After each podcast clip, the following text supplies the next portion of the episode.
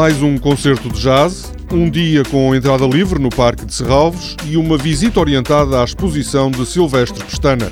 São temas do Magazine de Serralves desta semana.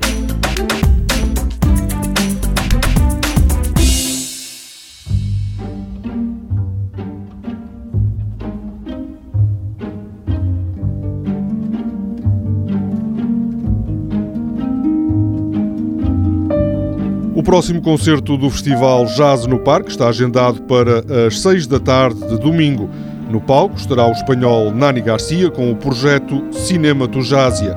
O programador do Jazz no Parque, Rui Eduardo Paes, diz que há bons motivos para passar o final de tarde de domingo a ouvir este músico galego. É um dos eh, grandes pianistas e compositores de jazz em Espanha, um pioneiro e ao mesmo tempo compositor de bandas sonoras para o cinema e muito particularmente para o cinema de animação.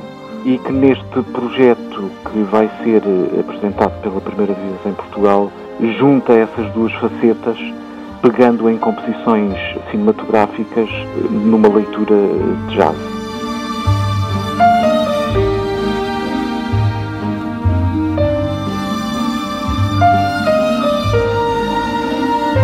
O concerto de Nani Garcia é domingo, às 6 da tarde.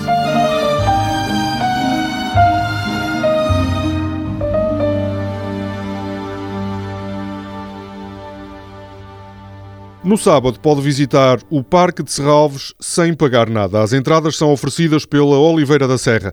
Uma excelente oportunidade para um passeio pelos 18 hectares do parque, com os seus jardins, a quinta e as matas.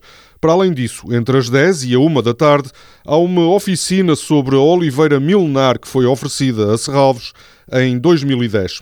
Nesta oficina serão exploradas as curiosidades botânicas da oliveira, o seu percurso até chegar à Península Ibérica e também os mecanismos utilizados para a transformação do azeite.